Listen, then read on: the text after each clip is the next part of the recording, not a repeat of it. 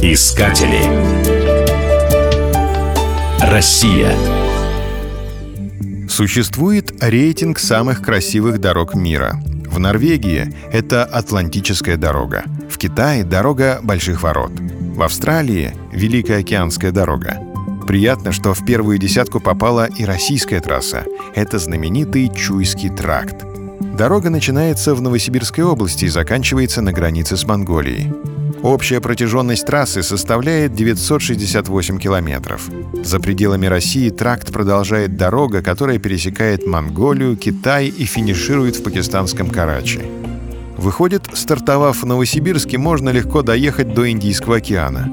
Еще тысячу лет назад на месте современной дороги проходил древний Мунгальский путь. По нему доставляли товары из Китая в Россию.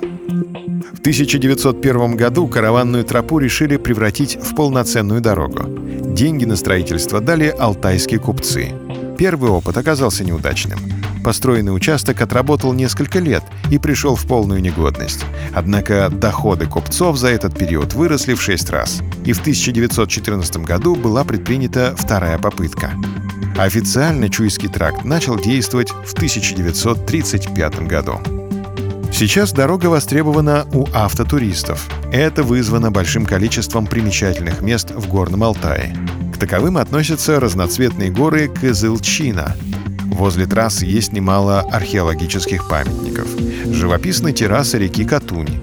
Среди водителей любовью пользуется памятник шоферу Кольке Снегиреву, герою песни «Есть по Чуйскому тракту дорога». Он установлен возле скалы Белый Бом.